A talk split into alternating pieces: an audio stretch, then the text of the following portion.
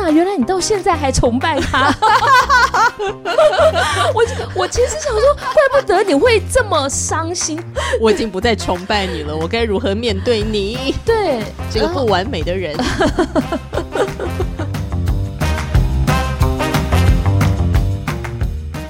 今天真的是非常的开心，又可以在节目当中跟听众朋友来聊聊天了。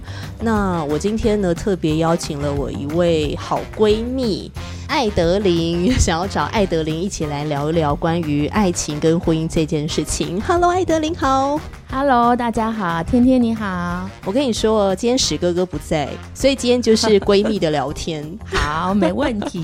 对对对，这个以女性的角度来出发，我们女人怎么样看待婚姻中的爱情这样子？嗯，那我觉得要先跟大家来介绍一下艾德琳。我跟艾德琳认识也蛮多年了。艾德琳在我的眼中呢，就是一个。呃，因为你是二宝妈嘛，哈，可能一般的人对于妈妈的形象就是，是不是结婚久了呢，就会疏于照顾自己啊，或者是疏于打扮自己。可是艾德琳在我心中一直都是一个蛮会打扮的二宝妈妈，会点妆自己，可是又不是对，还有丝巾，但是又不会很夸张，你知道吗？就是又不是那种很奇花的那一种。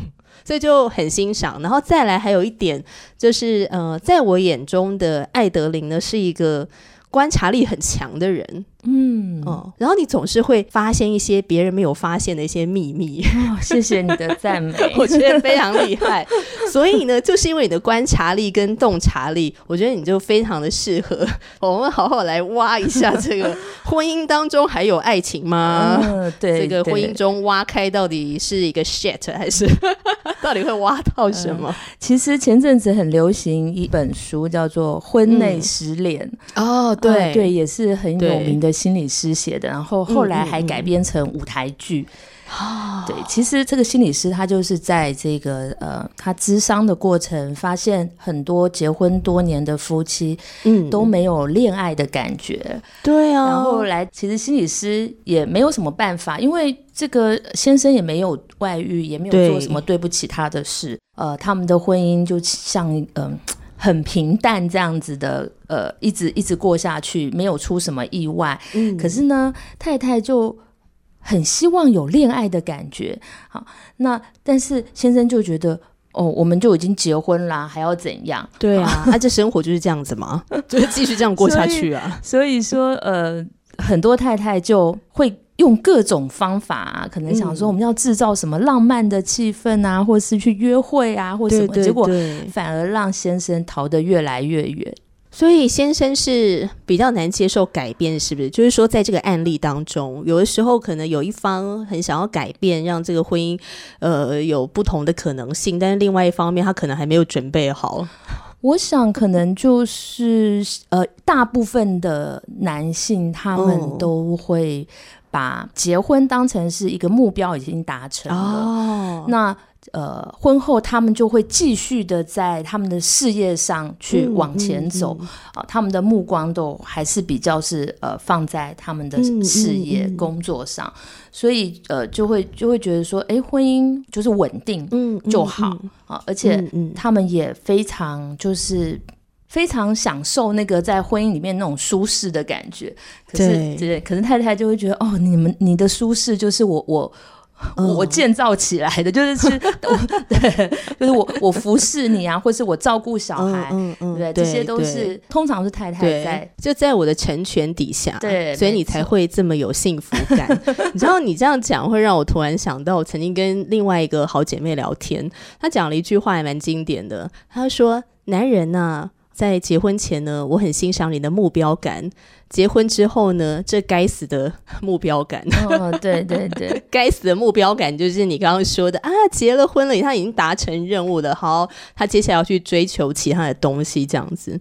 哦，最近我也发现我的身边有几对已经结婚超过二十年的朋友，就哎突然离婚。所谓突然，就是其实我们在。都结婚之后，其实我们在结婚之后没有没有联络，可以这样讲，就是说，呃，我身边离婚的朋友，并不是说我们一直有保持联络的朋友，嗯，而是在大学时期啊认识的朋友，哦，那差不多我们同期结婚的，所谓同期结婚就是，诶，我我大概结婚已经二十多年了，他们也差不多就是那前后几年结婚的。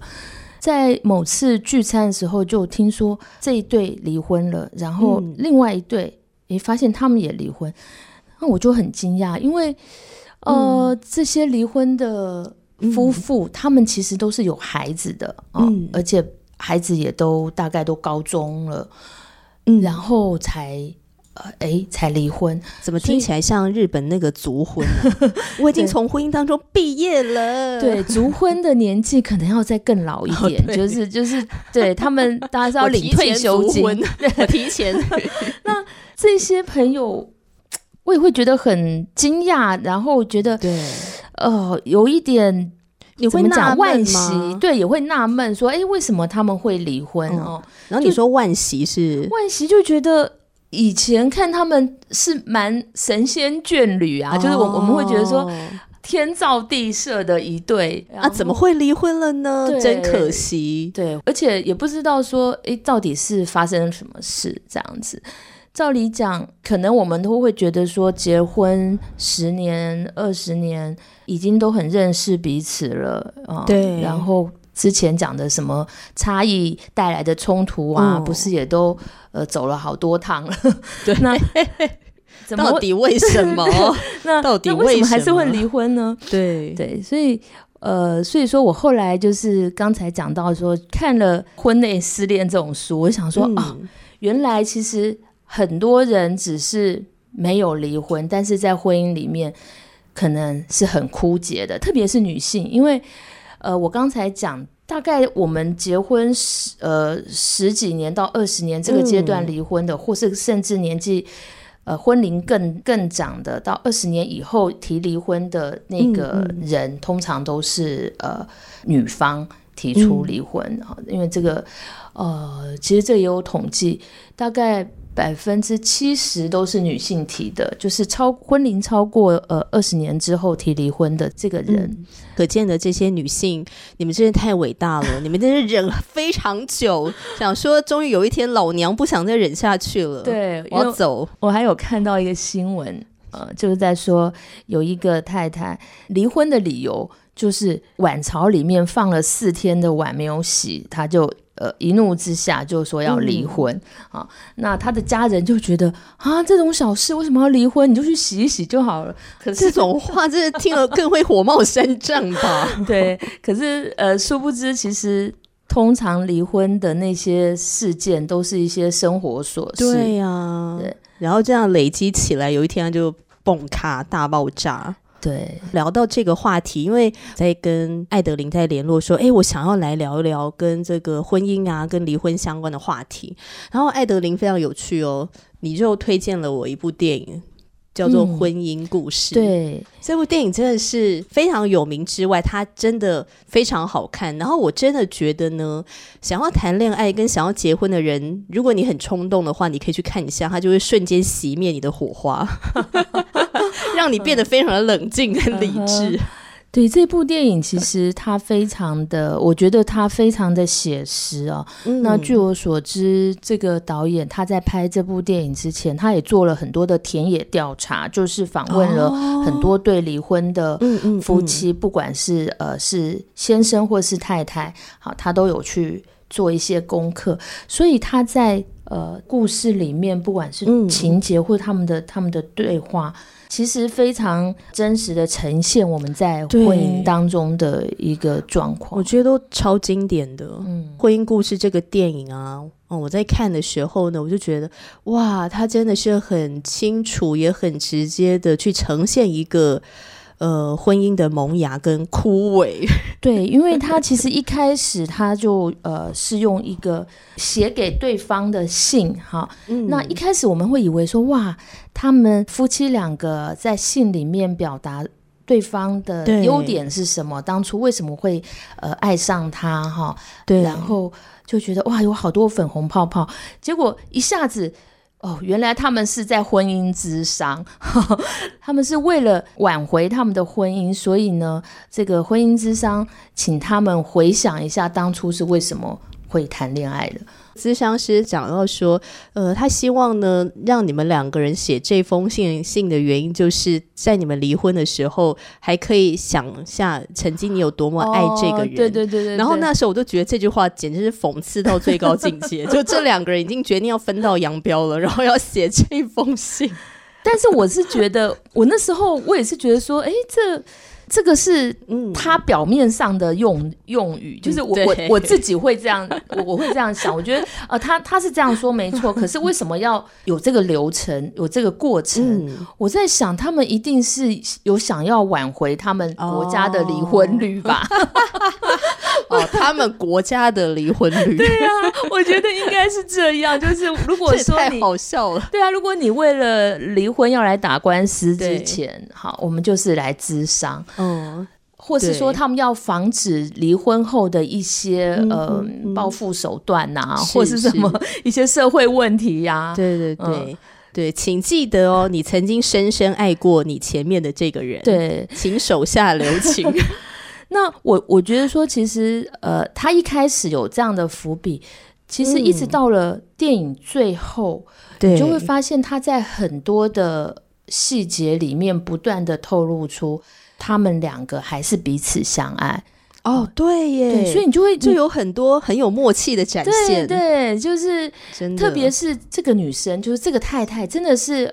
看得出来，她非常爱她的先生，还有爱她孩子，而且也很了解她先生的喜好，嗯，吃什么餐呢？然后，哎，你的头发需要剪喽，然后就帮他剪，然后帮他绑鞋带什么的，对对对，就很有爱。但是又看到女主角后来就是离婚，整个放飞自我那种，形成了强烈的对比。可是我觉得，从刚才艾德琳的分享，就是说，从这电影的一刚开始，我们看到那个场景，呃，他们在咨商师那边，然后读那封信，然后咨商师对他们的提醒就是，呃，你不要忘记了，其实你曾经深深爱过眼前这个人。我觉得导演的这个安排能够带领观众也去思考，究竟为什么我们都是因为爱，所以才会进入婚姻？那到底是发生了什么事，以至于我们想要从婚姻当中逃出去？是什么样的原因使得这个爱没有办法再继续下去？对我一开始在看这部电影的时候，也会。也会很好奇，说他们到底是发生什么事？是是谁做了什么事吗？啊，或者是说，呃，是因为这先生呃搞外遇或是一夜情吗？结果，其实，在妻子去找到了离婚律师，他跟离婚律师来洽谈的时候，这个离婚的律师他也是位女律师，感觉上他就是那种女权主义的律师啊，因为他非常站在女性这一方，所以他就鼓励。这个太太把自己的感受都说出来，嗯嗯，所以到底什么是他们离婚的一个导火线？原来其实就是太太想要回洛杉矶，因为洛杉矶是她成长的地方，是她在婚前工作的的地方，所以她想要回去那里工作，她想要再回到她熟悉的职场，可是先生却完全都忽略了，甚至先生都不知道原来。他想回去工作之外，还想住在那里。好，因为先生在纽约有非常成功的事业。这个先生他是一位导演，可是是。那种百老汇音乐剧的呃导演，然后他有一个剧团，就是专门演这种音乐剧的。然后女主角又是这个剧团里面的演员。对。然后当年爱上了她老公查理的时候，就想说啊，就是因为查理就是非常的有才华才华嘛，又是导演。那我我既然是一个女演员，那我就直接在他导的这个戏剧里面来演出这样。可是到最后，他就发现其实他也会想要追求他自己，他的成就也。好，让他自己的才华更多的展现。然后还有就是你刚刚提到的，他想要回到洛杉矶，也能够回到洛杉矶生活一段时间。嗯哼，所以其实我觉得他跟那个女女律师在倾诉的时候，我觉得他控诉很多的东西。嗯，我觉得他在这个整个控诉当中最大的一个。呃，一一直不断重复的就是，她觉得她的丈夫很自私。嗯，对。她她说，呃，这妻子说，她说，我发现我根本就没有成就自己，只是成就了他。对。她觉得她结婚之后就呃为家庭付出之外，也协助她的事业，投入她的剧团。对，好像都没有自我，所以他觉得他的他的自我就消失在这个婚姻当中。突然想要叹气，其实我觉得应该蛮多的已婚的女性啊，嗯，特别是如果你是带着那种啊，我好爱这个男人哦，我渴望呃来帮助他，来成全他，带着这样的心情进入婚姻的女性，看到这一段可能心有戚戚焉吧。这样让我想到，我刚才说在我身边离婚的夫妻啊，其中有一对夫妻，这个姐妹呢，她。就是这个妻子，她就曾经在某次吵架之后跟我们说：“我不再崇拜他了。”那当时哇，其实我我那时候我也结婚了，然后我就想说：“天哪，原来你到现在还崇拜他！” 我我其实想说，怪不得你会这么伤心，就是说那种落差，那种那种伤痛是。是我没有办法想象，因为因为我不是那种心情进入婚姻的。对你不是带着一种崇拜老公的心情，然后才嫁给他。对，虽然说我们在恋爱的过程中，好像 呃常常会被教导说，哦，男性就是需要呃敬重你，你要你要呃尊荣他。对。但是崇拜这个，嗯，其实不是不好啦，就是恋爱的时候有一点崇拜是是还不错的。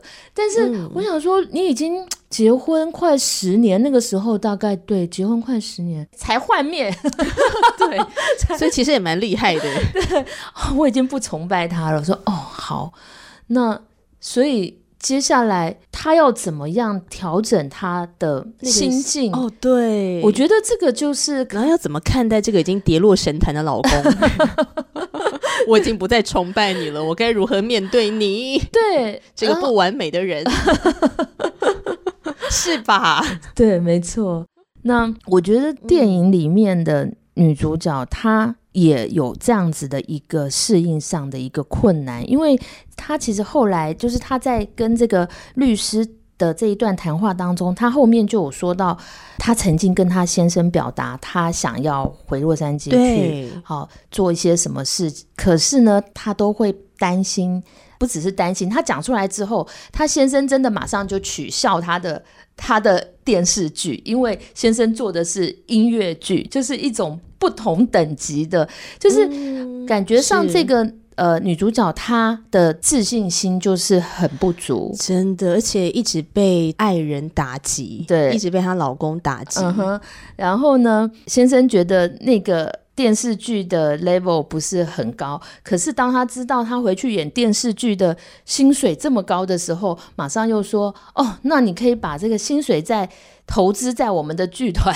里面，这老公真的很渣耶！所以太太当然就很火大，就觉得他真的是自私到不行，真的真的。所以，哎，我说实在话的，我刚在看《婚姻故事》这部电影的时候，刚开始前面哦，我还觉得这个老公有点很单纯，所以他在呃法律上面的跟他太太的一些攻防战都显得非常的很不足，没错。然后感觉就是一个被太太压在底下打的感觉，对，好像是。对对，但是当女主角讲出你刚才讲的那个的 时候，我就觉得，啊，真的是很令人受不了哎！这个老公的那个真面目就慢慢的揭开在观众朋友的面前。可是我发现，在我看到的实际的这个这些案例当中，好像真的是这样子，就是说，你说那个真面目吗？不是真面目，而是 而是男性常常都不知道为什么，嗯，太太要跟我离婚。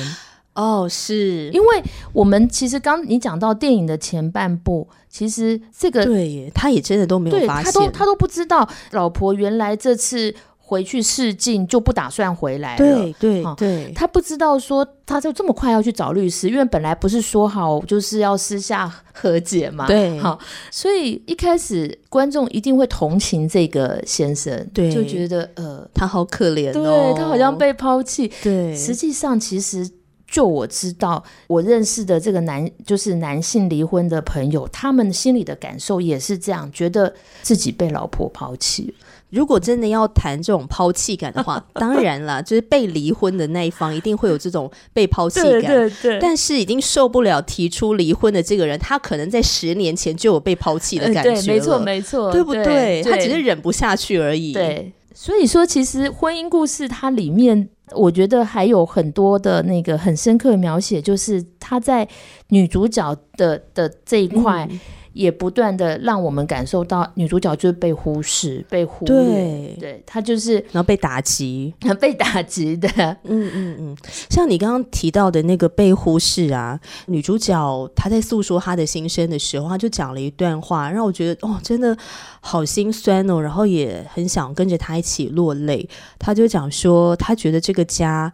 好像渐渐的不是这么的呃需要他，那他会这样讲的原因是他讲说这个家的布置，这个家要买什么东西，不要的什么东西都没有我的意见，嗯哼，都是男主角的意见，都是她老公的意见，她已经不知道他他在哪里了，嗯他已经不知道他在哪里了，嗯，这个地方我就想到说，在我们特别是婚前辅导的时候，其实会。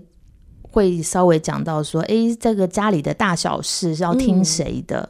好，这个部分其实就是呃，婚前可以先稍微讨论，但是这也不表示说，呃，婚后就不会有这样子的情况发生，应该蛮常发生的吧？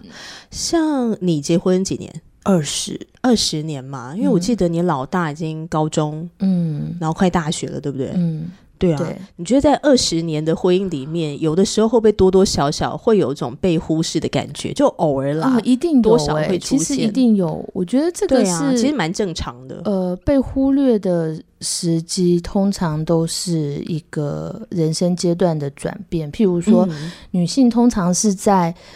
第一个孩子出生的时候，会特别觉得被忽略，但是这被忽略是可能有些人会觉得啊，怎么可能呢？他明明就是他生下第一个宝宝，照理讲，大家的这个注意力应该都在他身上，可是其实大家的注意力是在宝宝身上。对，没错。那反而是呃，可能太太的感受。比较容易被忽略，因为大家对于呃怎么照顾小 baby 都很有意见，不管是长辈呀，哈，或是呃或是另一半，或是什么。嗯，那还有太太的需求也很容易被忽略，对，因为变成宝宝啊，或者是这个家庭啊，能不能够正常的运作的这一些，好像是变成是第一顺位，嗯然后太太就会被排在比较后面，这样。对，孩子出生之后，你。跟另一半的话题常常就会绕着孩子转，那这种时候其实情况会反过来，有时候是呃先生会觉得被忽略，因为对。主要照顾者是是妈妈嘛，所以说可能孩子就会跟妈妈比较亲密，对，那反而爸爸就会觉得被忽略，像在。婚姻故事里面，其实你也很明显看得出来，他的孩子就比较喜欢跟妈妈在一起。是，嗯，那也是因为妈妈花比较多时间陪伴他。对啊，所以说虽然爸爸也很爱他，特别在要争取那个。监护权的时候，那也是因为目标导向，目标导向，对对对，没错，所以才会硬要带儿子去过那个什么万圣节，然后那个店家都已经打烊了，好不好？有够心酸那个画面。对啊，所以说，呃，所以所以说，那个这个儿子常常在爸爸那边就有点手足无措，都会觉得。我觉得他有点不知道怎么跟爸相处，没错，然后爸爸也会有一点不知道怎么跟儿子相处，就是会有一种弥漫小小的尴尬感，对，超好笑的。那所以你就可以看出来，这个这个时候其实父亲或是说先生的这个，嗯嗯嗯，呃，落寞感，或是说他他他的那种被忽略的感觉，其实又又会比太太还要再多。所以这是一个三方都被忽略的一个故事，哎，就太太觉得我很被忽略，然后小黑也觉得，嗯，多多少少好像被老爸忽略，然后呢，然后呢，这个做爸爸的也觉得我被忽略，对，所以这个就是一个，其实这是一个呃家庭当中存在的一个三角关系是没错，对啊，然后我觉得这真的是需要去需要去面对的。可我觉得大部分的人好像会觉得说啊没差啦，那好像也不知道怎么面对，那就把它放着，对，继续放在那边，因为生活照样过。这个就是现实造成的嘛，对，现实造成就是说，在我们社会系统里面，妈妈就是那个需要去配合家庭的，嗯嗯，那爸爸就是可以把家庭放在后面，出去外面闯事业的嘛。